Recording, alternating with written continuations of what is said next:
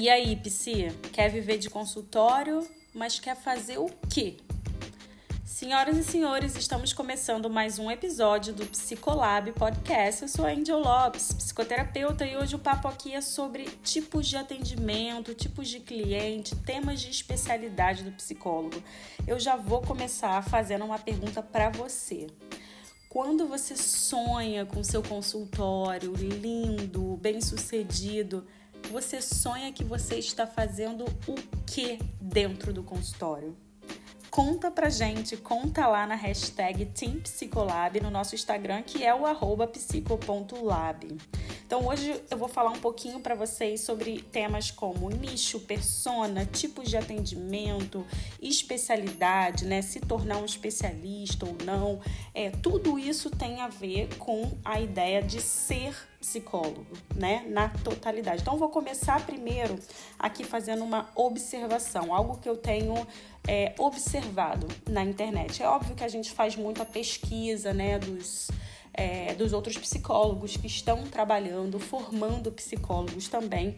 E algo que a gente tem visto é, bastante frequente são psicólogos que ensinam a captação de clientes, né? Então, é, focam né, o seu ensino no marketing para psicólogos, o que é ótimo, que é maravilhoso, porque eu realmente acho que isso é uma skill, que é um tabu, que é uma deficiência, digamos assim, dos psicólogos. Eu acho que o perfil né, do profissional de psicologia é um pouco de crenças né, é, é, negativas é, sobre venda, né? Tem crenças como saúde não se vende. É, e aí tem uma dificuldade muito grande de entender que sim, quando você fecha uma consulta com um paciente, sim, você fez uma venda, né? E aí, num processo de venda, é nada mais natural de que também tenha um processo de marketing, né? A ideia é que você possa de fato ajudar o maior número de pessoas com a sua habilidade, né, sendo psicólogo. Mas isso de fato é um tabu, então eu acho super interessante é, esse boom aí de psicólogos vendendo cursos de marketing para psicólogos. Porém, tá? O que eu tenho sentido, a impressão que nós temos, nós do Psicolab, eu e a Camila, nós temos uma impressão de que é, as pessoas agora têm pensado em nicho e persona como Instagram, né? Então, ao invés de você pensar na sua profissão como um todo, como psicólogo, né? É que eu imagino que você não queira ser um psicólogo padrão, né? Eu imagino realmente que você quer ser a melhor psicóloga para os seus pacientes, né? E isso, de fato, envolve você desenvolver diversas skills, diversas habilidades, né? E quando você pensa em viver de consultório, quando esse é o seu objetivo, como sempre foi o meu objetivo e o objetivo da Camila também, né? No meu caso nem sempre foi. Eu entrei na faculdade, eu queria fazer recursos humanos, depois é que, que virou o jogo e eu fiquei encantada com a terapia cognitivo comportamental e a partir daquele momento eu sabia que eu queria viver de consultório. Trabalhei anos em RH para que isso fosse possível mas enfim, é, desde que eu me formei, é isso está muito claro e ainda bem eu segui ali um passo a passo usando também de muito marketing é, para que eu conseguisse viver de consultório. É, mas voltando agora para o presente, para a observação, é, eu entendo né, que vocês queiram ser, que você queira ser a melhor psicóloga para os seus pacientes, né? É, porém, você tem que entender que você é uma empresária, que você é uma empreendedora, que um consultório é uma empresa. Gente, eu tô falando feminino, né? Porque realmente psicologia é uma área dominada pelas mulheres, né? Mas homens psicólogos, por favor, sintam-se incluídos, tá? É, então você é uma empresária, tá? Você é uma empreendedora. Se você quer viver de consultório, você tem que entender que esse é o teu posicionamento. Então, não só aprender de empreendedorismo, marketing, vendas e tudo isso, mas você tem, né, um compromisso de entregar o teu serviço da melhor forma possível, de entregar uma experiência, que a sua consulta, o seu atendimento seja uma experiência, né, para o seu paciente ou para o seu cliente, que seja. Né? E isso vai passar por essa ideia de nicho, de persona, tipo de atendimento, o que, que você quer fazer né? dentro do, do consultório.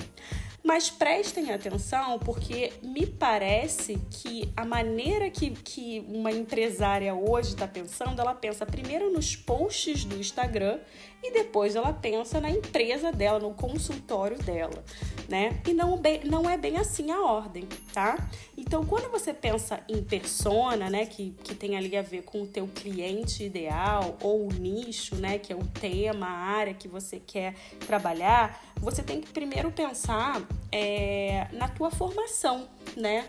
Na sua afinidade, nas suas habilidades como terapeuta, né?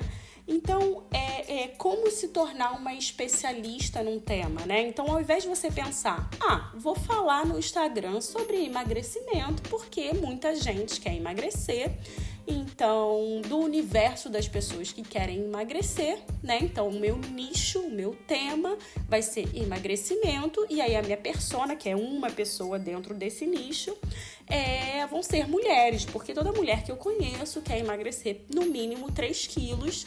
É, então, ótimo. Esse vai ser, eu vou me tornar uma especialista em emagrecimento. Isso não é a forma ideal de você pensar sobre a sua profissão se você quer viver de consultório, se você quer ter um consultório sólido, próspero e rentável. Tá? Qual seria a ideia? Primeiro você pensar na sua formação, né? É, olha para a sua faculdade, olha para o curso que você fez, olha para as experiências de estágio que você teve, olha para as experiências de trabalho que você teve até agora, sendo elas em psicologia ou não. É, tem alguma coisa que realmente te tocou? Você tem afinidade pelo tema? É, sabe? Bate ali no coração algo a mais, alguma identificação. É, a gente vê que, que os psicólogos eles têm identificações por, por temas, né? Se tornam especialistas em, em determinadas áreas por motivos diferentes, tá? Então vou dar exemplos aqui para vocês. Eu tenho colegas psicólogas que foram trabalhar com o autismo porque tinham autista na família, irmão, enfim, é, sobrinhos, né? Então isso tocou de uma forma a pessoa, é, por ela ter uma experiência, né, em casa familiar, né? Ela sentiu que aquilo ali é, é uma missão mesmo para ela, um propósito, né? É, orientar a dela, a especialidade dela no tema autismo, né? Eu, por exemplo, me identifiquei com é, o tema transtorno obsessivo compulsivo.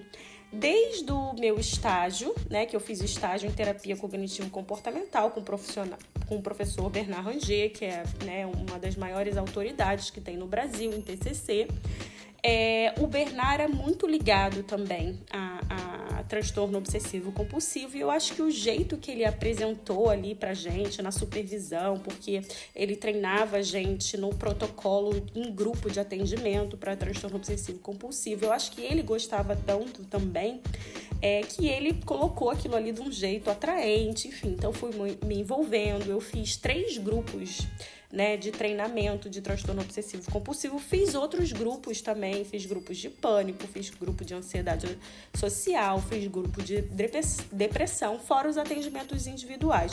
Mas o toque eu repeti, né? Fiz três grupos, porque realmente eu me identifiquei é, é, com tema, com aqueles clientes, enfim, eu senti que eu, eu, eu conseguia ser muito útil e realmente mudar a vida daqueles pacientes, tá? Porque o transtorno obsessivo compulsivo ele tem uma parte do tratamento, né? É, é, o tratamento de, de primeira linha seria a medicação junto com a terapia cognitivo-comportamental.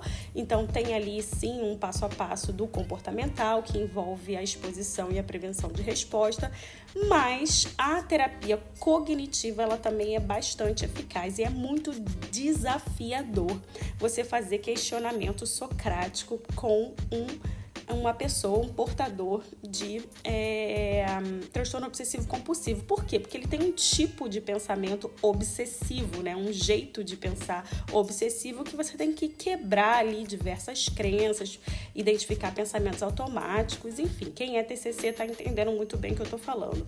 O ponto aqui é é, eu me identifiquei muito porque aquilo virou um desafio para mim, eu me desenvolvi muito como terapeuta cognitiva. Acabei fazendo o meu projeto final, né, projeto de conclusão de curso, em, em toque. Depois eu fiz o meu mestrado no mesmo tema, vim para a Austrália, continuei estudando, trabalhei como research assistant em dois projetos, com, também com, com toque, e o meu doutorado também tem esse tema, tá? Então eu me identifiquei. E para falar a verdade, eu acho que a minha grande identificação é pelo traço do perfeccionismo. Perfeccionismo sempre foi um tema que me chamou muito atenção, porque eu sempre fui é, perfeccionista, né? Um traço da minha personalidade, eu sempre é, tentei formas de lidar com o meu perfeccionismo, né? Isso era um desafio pessoal para mim. Então, eu acho que a minha grande identificação com o transtorno obsessivo compulsivo foi essa linha, né? Eu, eu conseguia é, é, empaticamente entender o nível de perfeccionismo, né? Aquela busca pelo perfeito, pelo ideal, né? Que o portador de toque tem muito, né? Tem esse drive, tem essa motivação muito grande pelo, pelo perfeito. Mas isso é só um ponto, né? Mas eu acho que foi o meu ponto de afinidade. É, eu tenho outras pessoas que passaram, elas mesmas, outras psicólogas psicólogas que elas mesmas passaram por situações, por exemplo, crises de pânico e tal, e acabaram indo para essa área de atender é, é, especificamente né, alguns transtornos de ansiedade. É, tem uma amiga que, por exemplo, tem uma questão com peso muito grande, viraram especialistas é, em transtorno alimentar, ou mesmo pensando na, na, na pessoa que quer atender, né? É, é, tem, tenho amigas que focam mais em mulheres é, ou, sei lá, trabalham mais com pacientes é, é, hospitalizados. Então, é a ideia seria você buscar dentro de você não só de repente experiências que você teve, mas temas, né, que você possa ter afinidade, uma afinidade a mais, porque se você tiver uma coisa a mais, né, é, o estudo, a identificação, a, aquele passo a mais, aquele extra que você é, é, precisa, que, que é um tesão. A melhor palavra é tesão. Você vai ter tesão de atender aquele tema, aquele cliente, né? Você vai ter uma motivação muito grande para fazer o a mais, para entregar a melhor sessão possível para aquele cliente. Você vai realmente ajudá-lo e mudar a vida e ele vai, ele vai ver isso no seu olho, né? Quando você fala, ele vai ver isso no seu tom de voz, né? Então é bem interessante você primeiro começar a se indagar em relação aos temas que te chamam a atenção e aí você começa a construir um movimento assim de um passo a passo da tua carreira de se tornar um especialista naquela área, tá? É super importante você buscar uma especialidade. Assim como o marketing diz que você tem que ter um único tema, um único nicho para você falar e botar no seu Instagram, na verdade, é, o ideal, né, na sua profissão, na sua carreira, é que você vire um especialista mesmo, né? Então, se você escolheu aquele tema, você vai ser a pessoa que mais sabe falar daquele tema. Você vai querer ler coisas sobre aquele tema, não só o livro técnico, mas alguma entrevista que passou no Fantástico, né? É, o que outras pessoas estão falando. E se você gosta daquilo, né? Se aquilo te motiva, é, vai ser fácil falar, vai ser fácil você ter o, o o, interesse, vai ser fácil você vencer a tua preguiça, né? E, e ler mais um livro e poder ficar mais horas estudando, o que seja. Então, essa é a minha grande dica para você, né? O que, que você quer fazer dentro do consultório? Comece a, a primeira parte é comece a entender um tema que você tenha afinidade, que você acha que você pode sim é, fazer aquilo muito bem feito, é, entregar uma sessão é, de altíssimo nível. Lógico que isso é uma progressão na tua carreira, que você vai buscar se tornar essa pessoa, mas se você tem essa identificação, você começa a fazer um caminho para você ser um especialista né? Sabendo é, o caminho que você quer seguir, sabendo essa especialidade que você está buscando, fica muito fácil você definir o seu nicho e a sua persona tá?